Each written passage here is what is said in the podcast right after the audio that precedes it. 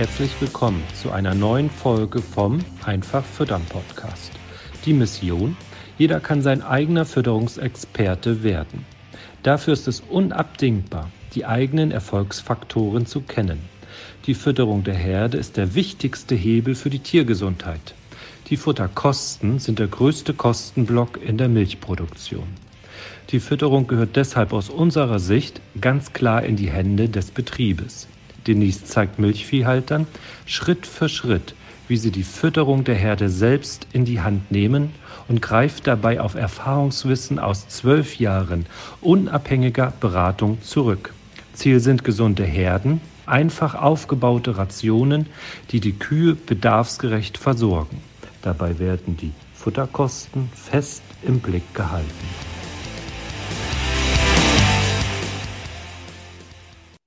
Herzlich willkommen zum Einfach Füttern Podcast, liebe Zuhörer. Denise ist auch da, ich bin auch da. Wir sind ähm, in den letzten beiden Folgen nicht so weit gekommen mit dem, was wir uns vorgenommen haben. So deswegen gibt es quasi nochmal eine dritte Folge auch zu dem Thema, warum eben Vor-Ort-Beratung überhaupt kein ähm, nichts mehr ist, was wir aktuell anbieten.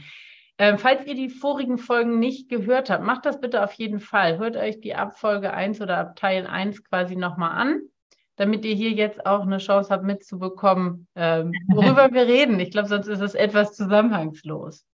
Und damit erstmal Hallo Denise. Ja, moin Astrid, hi.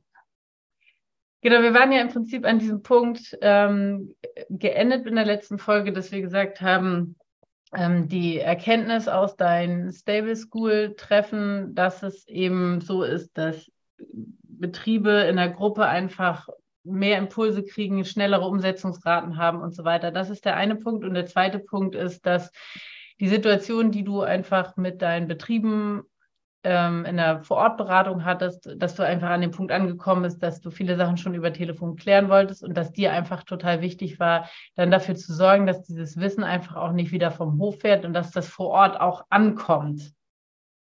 Genau, und dass es dann ja auch wirklich vor Ort rund um die Uhr genutzt werden kann. Ne? Das genau. ist ja so dieser Punkt, dass es nachhaltig ist und dass nicht dann immer überlegt werden muss, ist das jetzt eine gute Entscheidung für die Futter Fütterung oder ist es eine schlechte? Oder falls es nicht die ganz optimale Entscheidung ist, wie kann ich es dann wieder gerade ziehen, ist ja auch ein wichtiger Aspekt, ne? dass man sich dann einfach auch traut, ähm, ja, die Fütterung dynamischer zu sehen und auch daran zu arbeiten, sein Fütterungswissen vor Ort mit der eigenen Herde dann auch weiter zu entwickeln, durchaus. Also es ist ja nicht in Stein gemeißelt und dann bleibt der Status quo die nächsten 30 Jahre erhalten, sondern man lernt dann ja auch jedes Jahr durch jede Herausforderung, was Witterung, ähm, Standort etc. angeht, dann dazu.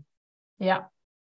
Bedeutet, wir sind sozusagen jetzt gedanklicher irgendwie vor vier Jahren, 2019, wo du quasi an dem Punkt warst, dass du ähm, ja auch einfach von den Kapazitäten her keine weiteren Kunden aufnehmen konntest und dir einfach auch wichtig war, das Konzept weiterzuentwickeln.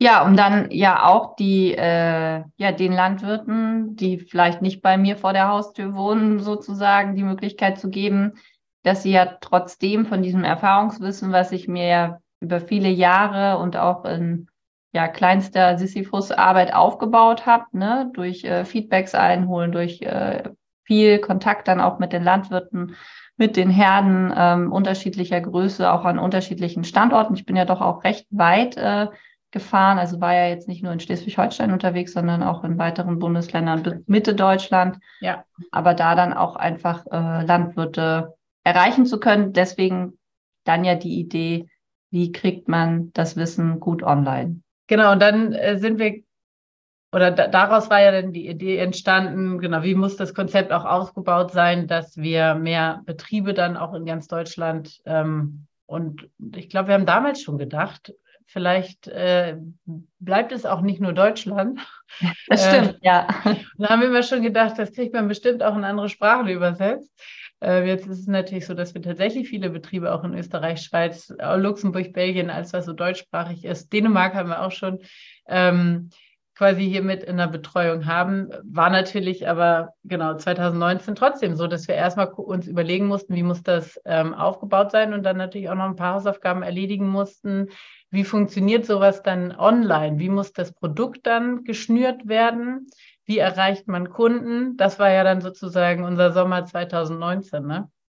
Ja, richtig, wie wir gestartet sind. Überhaupt erstmal auch äh, zu gucken, was interessiert äh, die Milchviehhalter. Es gab ja dann auch die eine oder andere Stimme, die gesagt hat, na ja, die äh, Milchviehhalter sind ja gar nicht online ja. oder die ähm, sind gar nicht in Social Media und das interessiert die auch nicht, wenn man da jetzt plötzlich was zur Milchviehfütterung postet, weil ähm, die ja eigentlich der Meinung sind, dass es gar nicht ihre Aufgabe ist, sondern dafür haben sie ja einen Futterberater, der sich darum kümmert. Und ähm, ja, das war dann ja auch mit so ein bisschen Widerstand im klassischen Umfeld verbunden. So, ähm, ja, was macht ihr da eigentlich und wo soll das hinführen? Und das war ja auch eine super spannende Zeit, weil wir das ja damals auch nicht wussten. Und ja. würde auch behaupten, das wissen wir jetzt ja auch äh, weiterhin nicht, wie sich das hier weiterentwickelt, auch in andere Bereiche dann noch hinein. Bleibt ja, ja immer spannend. Also wir sorgen ja auch immer schnell wieder dafür, dass es spannend bleibt. Ähm, und was ich aber immer wichtig fand, das war aber schon ja von Tag eins meiner Beratertätigkeit so, ich hatte das in einer der anderen Folgen ja genannt, äh, dass das Theoriewissen von der Universität am Ende ja nicht ähm, die Grundlage für diese, dieses hohe Level an Beratungsqualität ist. Also okay. es ist sicherlich so mit ein Stein in, oder ein Puzzleteil. Aber am Ende ist mir immer ganz wichtig gewesen von Anbeginn an, das Wissen muss ja in der Praxis sein und das Wissen muss vor allen Dingen auch aus der Praxis dann wieder in die andere Richtung gespielt werden. Und das ist ja doch auch was, wo wir oder wo ich auch immer schon ein bisschen skeptischer war, dass ich nicht immer den Eindruck hatte, auch während meiner Promotion, dass das gut funktioniert für alle äh, Seiten, ne, weil man da so ein bisschen in seiner Blase unterwegs war und sich dann auch über viele Themen unterhalten hat, die, wie ich dann festgestellt habe, in der Praxis gar nicht relevant sind, weil dieses, ja. äh, die, diese letzten fünf Gramm Methionin, die dann in die Kuh rein sollen oder wie auch immer, gar nicht der Gamechanger für die Betriebe sind, sondern ganz, ganz andere, auch teilweise vielleicht vermeintlich banale Sachen. Aber wenn die Ration nicht so ankommt, wie sie gerechnet ist am Futtertisch und nicht so gefressen wird, und da sind einfach ja immer 80 Prozent der Stellschrauben in der Fütterung weshalb unser Fütterungscontrolling so wichtig ist, ähm, dann funktioniert das Ganze ja sowieso nicht. Und aus dem Grund ähm, war es uns ja auch immer wichtig, dann dieses äh, praktische Wissen, was wir mit den Herden und mit den Betrieben gesammelt haben, auch in neue Konzepte reinzupacken. Genau. Und ist natürlich am Ende auch so, dass ich weiß nicht, ob das jetzt für jeden auch klar rübergekommen ist, dass du ja in deiner Vorortberatung auch schon ganz viele Sachen anders gemacht hast, als die sozusagen in der Theorie eigentlich hätten so sein sollen. Ne? Weil das ist ja im Endeffekt genau diese Erkenntnis, die dann dazu geführt hat, also neue Konzepte auszuprobieren, auch Landwirte natürlich zu motivieren, zu sagen, Mensch, pass mal auf hier, die Datengrundlage zeigt uns ja irgendwie so, dass es anders ist. Ich weiß, dass es theoretisch so sein soll, aber deine Herde sagt uns hier gerade völlig was anderes. Lass uns doch mal bitte ähm, den Weg weitergehen und ähm, da brauchtest du natürlich auch ein paar Kunden, die dann mitziehen, ne? Ja, und vor allen Dingen war es ja auch äh, manchmal Zufallsbefunde, ne? So wie das ja, ja häufig ist bei äh, auch Erfindungen. Man stolpert über was rüber und dann, huch, ja, das läuft ja aber so ja viel besser. Und dann hatte der ähm, Landwirt ja auch mitunter Sachen angepasst oder vielleicht auch ähm, äh, eine neue Silage eingesetzt mit bestimmten Eckparametern oder oder oder. Ne, ob das jetzt um Häckselängen geht, etc. pp. Ja. Und wo man dann einfach festgestellt hat, ja Mensch, das läuft ja viel besser und was kann ich denn daraus mitnehmen und wie lässt sich das denn kopieren und dann zu nachhaltig besseren Ergebnissen umformatieren und ja. funktioniert das dann nicht auch für andere Betriebe gut? Ja. Bedeutet, es war ja durch den ständigen Austausch in beide Richtungen. Also es ist ja nicht so, dass ich morgens aus dem Bett gehüpft bin und nachts eine neue Idee hatte, was wir jetzt mal ausprobieren werden, sondern es sind ganz oft so Sachen, dass der Landwirt sagt, ja, ich hatte ja das und das vor, dann ist aber das und das passiert und deshalb haben wir es dann so und so gemacht. Ja. Das lief aber total gut. So, und dann ja. guckt man sich die Kühe dazu an und die ähm, Milchinhaltsstoffe, Milchmenge, etc., alle Kennzahlen, die man so haben will, oder kommt ja dann auch immer auf die Fragestellung an und dann stellt man fest, ja, Mensch, das läuft ja wirklich total gut. Und dann fängt man natürlich an, seine Glaubenssätze die man dann ja auch häufig googeln kann. Ja, da steht ja, dass das jetzt so und so sein soll, ja, ja. ist aber gar nicht so. ähm, zu hinterfragen und dann fängt man an immer, also das hat ja dann auch was mit sich weiterentwickeln und auch Berufserfahrung sicherlich zu tun, traut man sich nicht in den ersten zwei Jahren. Ja. Ne, aber mit der Zeit stellt man fest, ja Mensch, gut, dann kann das ja sein, dass das vielleicht vor 20, 30 Jahren, als sich das mal jemand ausgedacht hat, dass das so sein sollte, äh, gar nicht mehr relevant ist für die heutige Milchviehfütterung. Und das ja. ist ja das, was wir hier Tag für Tag feststellen. Wir haben mehr Daten zur Verfügung, weil wir überregional arbeiten, mit sehr vielen Betrieben arbeiten, weil wir sehr spezialisiert in diesen Fütterungsthemen drin sind, ganz genau sagen, die und die Analysen brauchen wir, die und die brauchen wir nicht. Da brauchen wir nochmal eine Übersicht. Das macht jetzt keinen Sinn. Ähm, und dadurch dann ja mehr Daten haben als jedes Versuchsgut oder jede ja. wissenschaftliche Untersuchung, weil wir die ja auch immer alle gleich erheben. Ne? Man, manchmal versucht man ja so rückwirkend, gibt es ja viele Studien, ja, dann haben wir 30.000 Kühe ausgewertet. Ja gut, wie hat man das gemacht? Man ist zu fünf unterschiedlichen Beratungsringen in den USA gefahren, hat gesagt, habt ihr Daten von der Milchkontrolle oder Milchinhaltsstoffe oder was weiß ich? Ähm, hat denn da jemand zufällig auf Futteraufnahme gemessen? Ja gut, dann nehmen wir die Daten mal. Aber da wurde ja nicht vorher gesagt, okay, wir wollen jetzt die nächsten fünf Jahre diese 30.000 Kühe so füttern und machen das auch und kontrollieren, dass es auch so gemacht wird. Genau, und testen dann, ob es funktioniert. Ne? Und das ist ja im Endeffekt auch das, was du dann ja ganz, also einfach über viele Jahre automatisch, weil du den Anspruch hattest, da Erkenntnisse rauszuziehen, gemacht hast, dieses Isolieren von den Effekten, ne? Weil das ist ja das, was jetzt heute auch die Betriebe uns immer wieder spiegeln. Das ist so, ja. Also das ist natürlich schon auch was, wo man äh, sicherlich von der wissenschaftlichen Ausbildung profitiert, mhm, ähm, ne, weil man da dann spätestens nochmal gelernt hat, okay, macht jetzt keinen Sinn, ähm, wenn ich fünf Sachen gleichzeitig ändere und dann sage, ach so, es war jetzt aber Punkt fünf, an dem es gelegen hat, dass ja. sich das dann geändert hat. Ne? So und ähm, das ist, denke ich, ja, also es hat sich vielleicht auch in der einen oder anderen Folge jetzt beim letzten Mal ein bisschen äh, provokativ angehört. Man lernt dann ja auch was, wenn man äh, promoviert, so ist es schon, aber ging ja nur dann auch darum, sind das die Daten, äh, mit denen man dann in der Praxis auch bestehen kann, ohne dass einen ein Landwirt innerhalb von 30 Sekunden an die Wand spielt. Ne? Und das äh, ist einfach in dem in diesem Ausbildungsprogramm, äh, die da in, in der Dachregion bislang angeboten werden, eben nicht der Fall, weil die ja auch nicht von Praktikern äh, durchgeführt werden. Und weil es auch in der, das kommt ja dann auch noch wieder dazu, weil jeder Betriebsleiter ja auch individuell ist und ähm, da ja auch, also auf, darauf kann einen das Leben ja nur vorbereiten, aber schlecht so eine Ausbildung, weil die, die Menschen ja, ja, ja auch da drin sind. Jetzt war, wie gesagt, unser Ziel ja dieses, ähm, oder doch, ich glaube tatsächlich, das war auch mit das allererste, dass wir irgendwie dieses Wort Experte haben wollten. Und zwar in der Kombination mit der Landwirt ist ein eigener Fütterungsexperte. So, und genau, du hast ja eben auch schon gesagt, da gab es natürlich auch ein bisschen Widerstand, weil natürlich, und jetzt sind wir wieder bei Glaubenssätzen, alle davon ausgehen, wenn man Fütterungsexperte werden will, muss ja irgendwie auch, ähm, man muss das Futter sich angucken, den Kot sich angucken, die Tiere sich angucken und so weiter. Und das ist ja im Endeffekt auch so, dass wir dann eben diese Einzelkurse gebaut haben, uns dann die Augen der Landwirte ja im Prinzip geliehen haben, um dann eben auch die Situation vor Ort eben auch einschätzen zu können. Ne?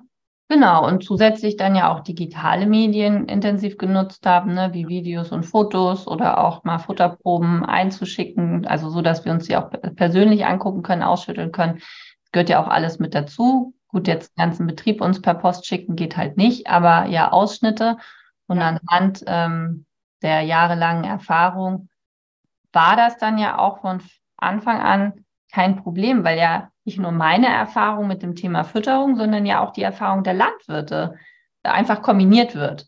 Ja. Und ähm, der große Vorteil war ja von Anfang an, dass äh, die Landwirte mussten sich das ja vorstellen können, dass sie selber Bock darauf haben auf das Thema. Ja. So, und dann sind die natürlich dann ja auch direkt in der Verantwortung gewesen, da ihre Tiere genau mit anzuschauen. Und dann ist es sicherlich so, dass sie vielleicht noch nicht so oft Kot ausgewaschen haben oder noch nicht so häufig eine Schüttelbox oder vielleicht auch noch nie benutzt haben. Aber nichtsdestotrotz können sie das ja ähm, dadurch super gut ausgleichen, dass sie da den ganzen Tag sind.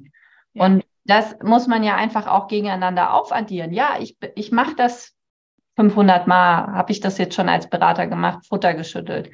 Aber ähm, wenn ich da nur zwei Stunden bin und der Landwirt hat, wie ich neulich schon sagte, morgens die Kühe schon gesehen um 4 Uhr, dann hat er die abends, gestern Abend um 18 Uhr gesehen. Das ist einfach was anderes und er hat so viele äh, mehr Informationen als ich, so dass er das Auge, was ihm dann vielleicht auch erstmal beim Schütteln oder beim Kotauswaschen fehlt, super ausgleichen kann, weil er noch zusätzliche Informationen hat, an die man sonst ja gar nicht rankommt als Futterberater. Und ähm, ja, dann waren wir natürlich auch skeptisch, gucken wir mal, was passiert.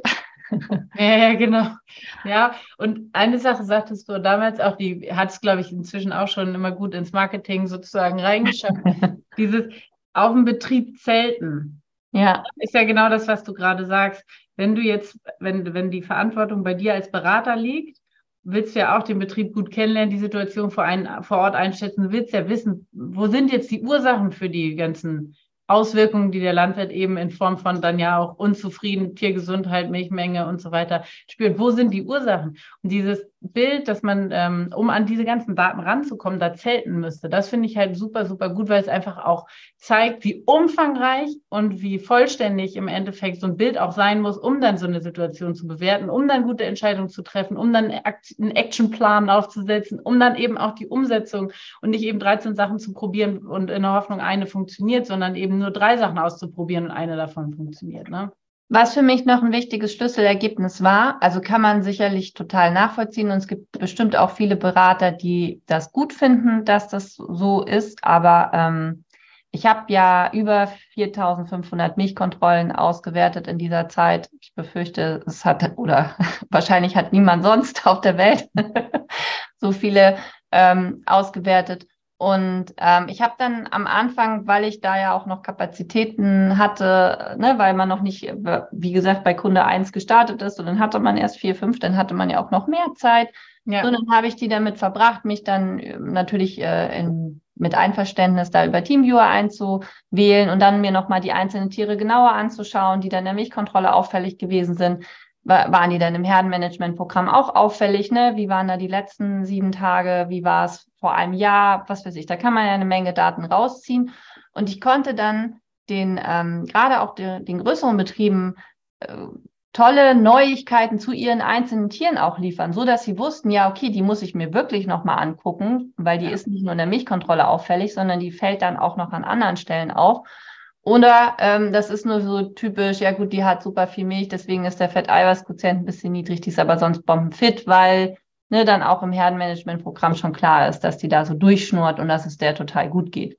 Ähm, klar, waren dann ja auch nur Teile des Puzzles. Was ich aber damit sagen will, das ging so am Anfang, habe ich gedacht, ja, cool, dass der Landwirt sich darüber freut, weil dann ging so, ja, du kannst es total gut voraussehen, du weißt ja schon genau, welche Kühe ich mir angucken muss das ist super und krass, wie machst du das? Ne? So, und dann freut man sich erstmal, weil man denkt, ja, cool, dann kann ich ja irgendwie was, was, wozu die jetzt noch nicht so in der Lage waren. Aber ähm, dann denke ich so, ja, bei wie vielen Betrieben kann ich das machen? Bei fünf Stück oder bei zehn? Und was ist mit den ganzen anderen? Was ist, wir haben irgendwie 50, 60.000 Betriebe in Deutschland und die haben dann alle Pech gehabt, weil die niemanden haben, der sich diese Zeit nimmt, sich diese Daten so genau anzuschauen und genau das rauszusuchen, wo sich das noch lohnt. Und ähm, das war auch während meiner Selbstständigkeit so ein wichtiger Punkt, wo ich gesagt habe, das ist schön, dass die ähm, Landwirte oder die Kunden mich dafür wertschätzen, dass ich das kann. Ja. Aber es ist ähm, für die Betriebe überhaupt nicht nachhaltig. Weil ich kann morgen genau. vom Auto, ich kann morgen vom Auto überfahren werden oder ne, es ist irgendwie ja. was, dass ich meine Arbeit nicht fortsetzen kann. Und dann ist ähm, ist jetzt natürlich, fährt der Betrieb nicht vor die Wand, weil das ist ja nur so ein kleines Mini-Puzzleteil ja, ja, beim gesamten Betrieb. Aber so diese, dieses Denken über, ähm, dass ich lagere das aus, weil das jemand anderes gut für mich machen kann, das funktioniert, glaube ich, für bestimmte Dinge gut, aber wie ähm, für betriebswirtschaftliche Zahlen und für Fütterung funktioniert es aus meiner Sicht eben nicht gut, weil es ähm, zu viel Kenntnis des Betriebes es klaut ja einfach direkt Performance. Das ist ja das, was wir einfach auch ähm, jetzt so in der Zusammenarbeit mit den Betrieben immer wieder äh, merken, wir sind ja dann auch im engen Datenaustausch und im Endeffekt geht es ja um diese, das ist ja ein Puzzlestück, was du gerade gesagt hast. Ne? Und auch das, wieso, wieso hat der Landwirt dieses Wissen nicht oder weiß nicht mal, wie er zu dieser Erkenntnis kommt, ne? Weil das sind ja total wichtige Infos. Und so ist es ja in der Fütterung, dass da viele. Ist ja äh, häufig äh, auch gar nicht, dass er das nicht wissen könnte, sondern das ist dann die ähm, auch die Zeit, die dann fehlt, ja, genau. weil dann andere Sachen gemacht Klar. werden. Ähm, und es ist dann natürlich auch, man muss dann gucken, was sind die Prioritäten. Und das, was wir ja auch häufig im Marketing verwenden, ist ja so, was sind die richtigen Erfolgskennzahlen? Und kann ich nicht vielleicht die Kühe von jemand anderem besamen lassen, weil das, äh, ne, wenn das jemand geübt hat, ist es immer der gleiche Vorgang.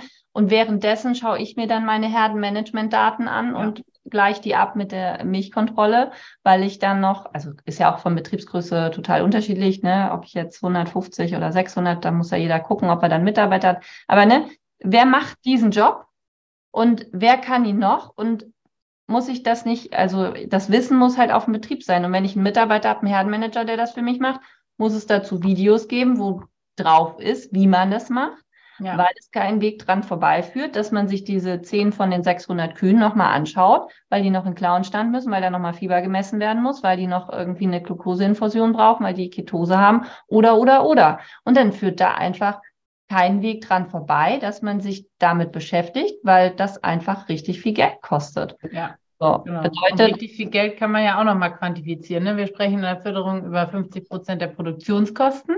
Ja, das ist so. Genau. Und wir sprechen bei diesen tiergesundheitlichen Geschichten immer über 300 bis 500 Euro Milchgeld pro Fall. Also ne, pro, irgendwie eine Lahmheit hat diese Kuh auf die Laktation diese Mindermilchmenge in Form von 300 bis 500 Euro. Und das ist ja, dafür kriegt man ja immer keine Rechnung.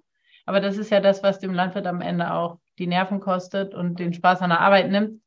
Genau, und das bedeutet ja in dem Case, wo ich ähm, beispielsweise Besamungen mache oder Gülle fahre oder irgendwie was mache, was eigentlich jemand ähm, anderes genauso gut machen kann in der gleichen Qualität, ohne dass es dem Betrieb ja. ähm, was kostet. Also kostet ja schon im Sinne von Geld, aber nicht in Form von Fortschritt.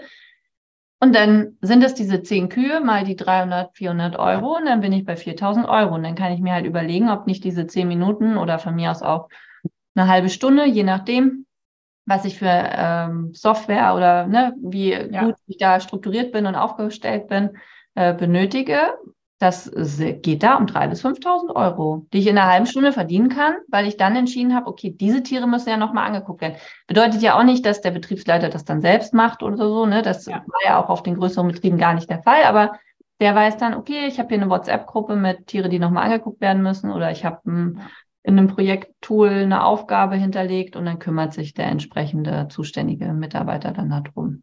Ja. Jetzt haben wir dann ja 2019 angefangen mit den ersten Betrieben quasi, die uns online kennengelernt haben, zusammenzuarbeiten in Form von diesen ähm, Online-Kursen, haben dann das Konzept natürlich noch weiterentwickelt, entwickelt über Fütterungscontrolling hinaus, Rationsberechnung und so weiter, bis wir natürlich auch zu dem ähm, Konzept gekommen sind, wie wir es jetzt heute machen. Wir sind ja alle noch gespannt auf die Antwort, Denise. Warum würdest du jetzt heute keine Vorortberatung mehr machen?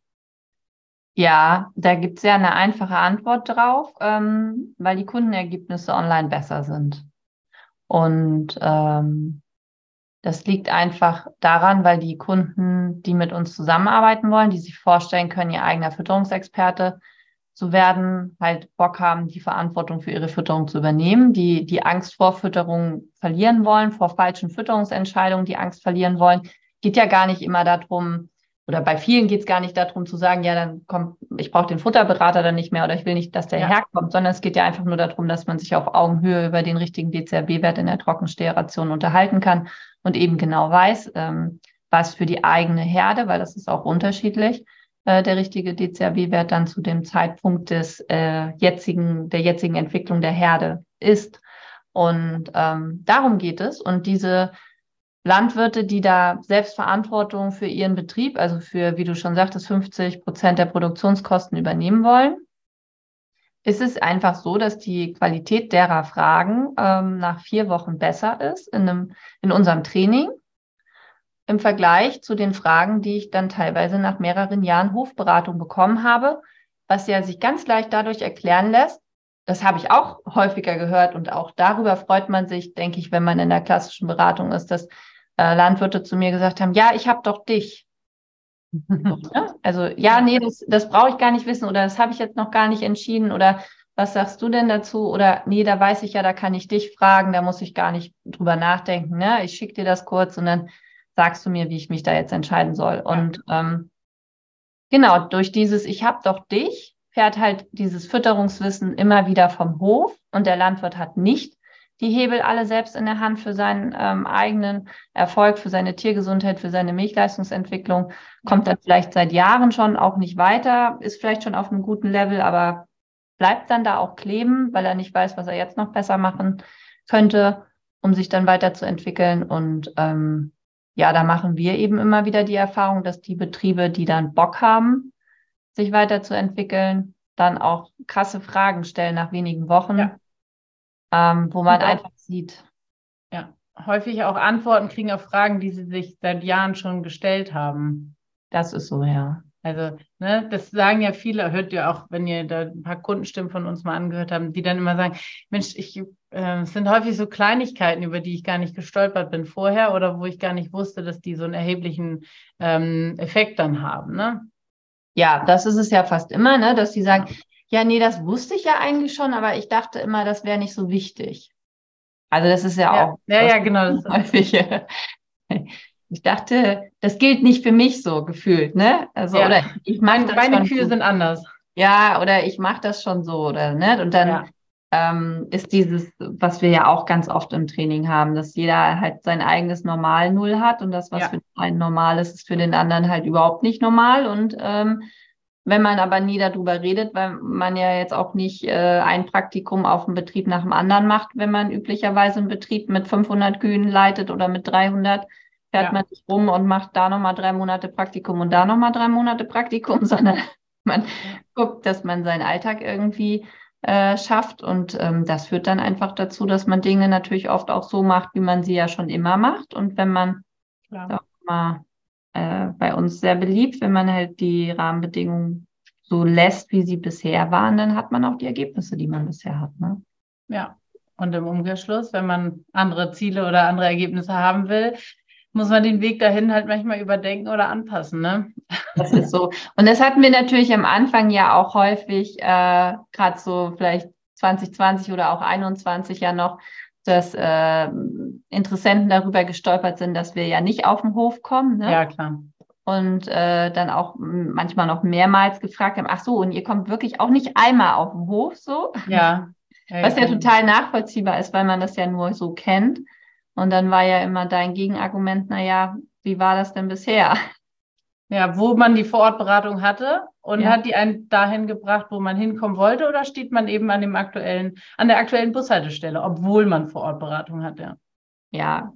Gibt ja auch ein paar Interessenten, die dann unsere Symposien, die stehen ja jetzt auch wieder an, ähm, genutzt haben, um mal zu gucken, ob es uns tatsächlich gibt. Ja, und ob wir wirklich was auf der Pfanne haben, das ist auch immer okay. Genau. Ja, und das ist natürlich auch völlig legitim oder genau dafür ist es ja auch gedacht. Und ich meine, deswegen äh, macht uns das natürlich auch Spaß, da diese Symposien zu machen.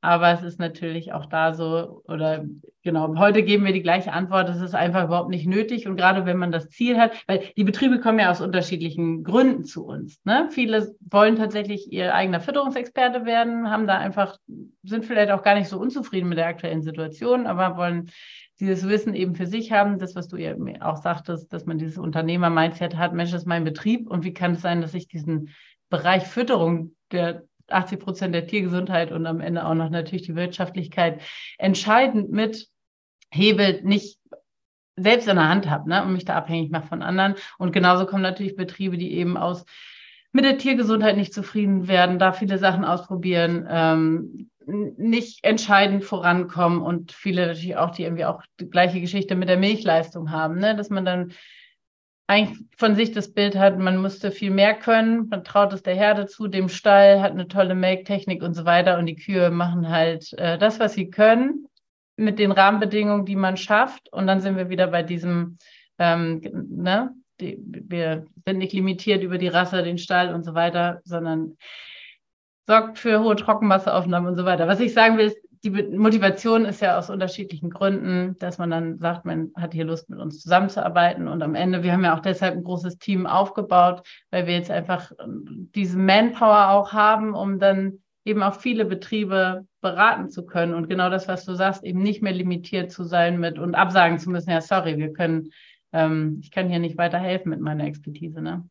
Genau, und letztendlich ist ja der Schlüssel auch nicht viel anders als ähm, in anderen Beratungsunternehmen, ne, weil wir eben hier sehr intensiv ja. beraten und das sehr interaktiv ist. Also es ist ja jetzt nicht wie wenn man sich bei einem klassischen Fitnesskurs anmeldet, wo man sich dann zehn Videos anguckt für 49 Euro und dann ähm, ist, ist man da auf sich alleine gestellt und auch ja. mit seiner Motivation alleine, sondern das ist hier ja jetzt dann schon auch äh, uns ganz, ganz wichtig, dass die Landwirte dann ihre Ziele erreichen. Und ja. vor allen Dingen uns ist auch wichtig, dass sie dann ihre Ziele erweitern und sich neue Ziele stecken, ja. weil sie gesehen haben, sie sind dazu selbst in der Lage, ihre Ziele zu erreichen und trauen das ihrer Herde und sich selbst auch zu, sich dann noch darüber hinaus deutlich zu entwickeln. Und dann kommen sie ja plötzlich in Sphären, worüber sie früher sich nie getraut hätten nachzudenken. Ja. Wir hatten vorhin auch gerade in der Facebook-Gruppe so einen total äh, spannenden Post von einem Kunden, der auch schon lange dabei ist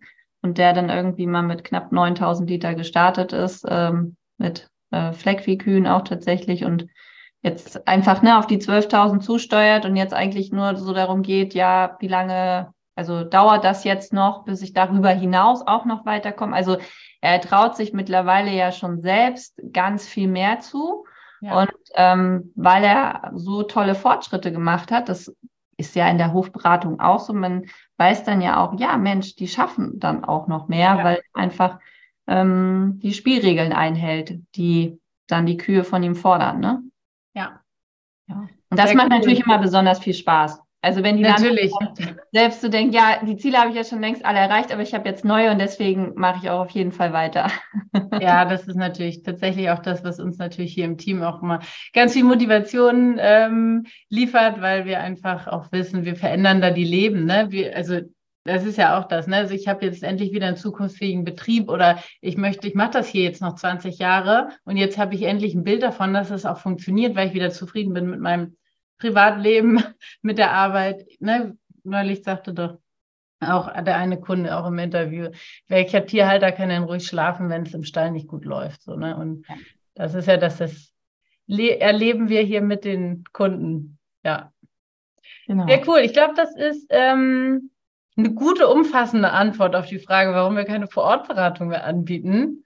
Ähm, wenn ihr dazu Fragen habt, schreibt uns wirklich. Wir sind total gespannt, was ihr für, für Rückmeldungen habt. Ähm, ansonsten, genau, falls ihr Lust habt, auf die Symposien zu kommen, bitte guckt einmal bei uns auf der Website. Da findet ihr die Termine und die Orte. Kommt vorbei, hört euch das an. Wir freuen uns da auf euch. Genau. Und dann sehen wir uns live und äh, beantworten euch gerne eure Fragen. Bis dahin. Tschüss. Tschüss. Vielen Dank, dass du heute wieder zugehört hast. Dir gefällt, was du heute gehört hast? Das war nur eine Kostprobe. Wenn du Lust hast, die Fütterung selbst in die Hand zu nehmen und dein eigener Fütterungsexperte werden möchtest, dann komm zu uns ins Online-Training. Natürlich kannst du die Schlüsselfaktoren einer leistungsfreudigen und gesunden Milchviehherde auch selbst suchen. Es kostet aber oftmals sehr viel Zeit. Im Training nimmst du die Abkürzung. Du profitierst von den Erfahrungswissen aus zwölf Jahren unabhängiger Fütterungsberatung. Denise ist dein Mentor an deiner Seite und bringt dich ohne Umwege von A nach B. Wir haben Landwirte in Deutschland, Österreich und der Schweiz erfolgreich zu ihren eigenen Fütterungsexperten ausgebildet.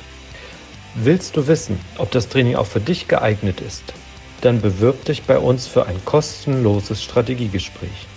Gehe dazu auf www.kühe-gesund-füttern.de und fülle das Bewerbungsformular aus.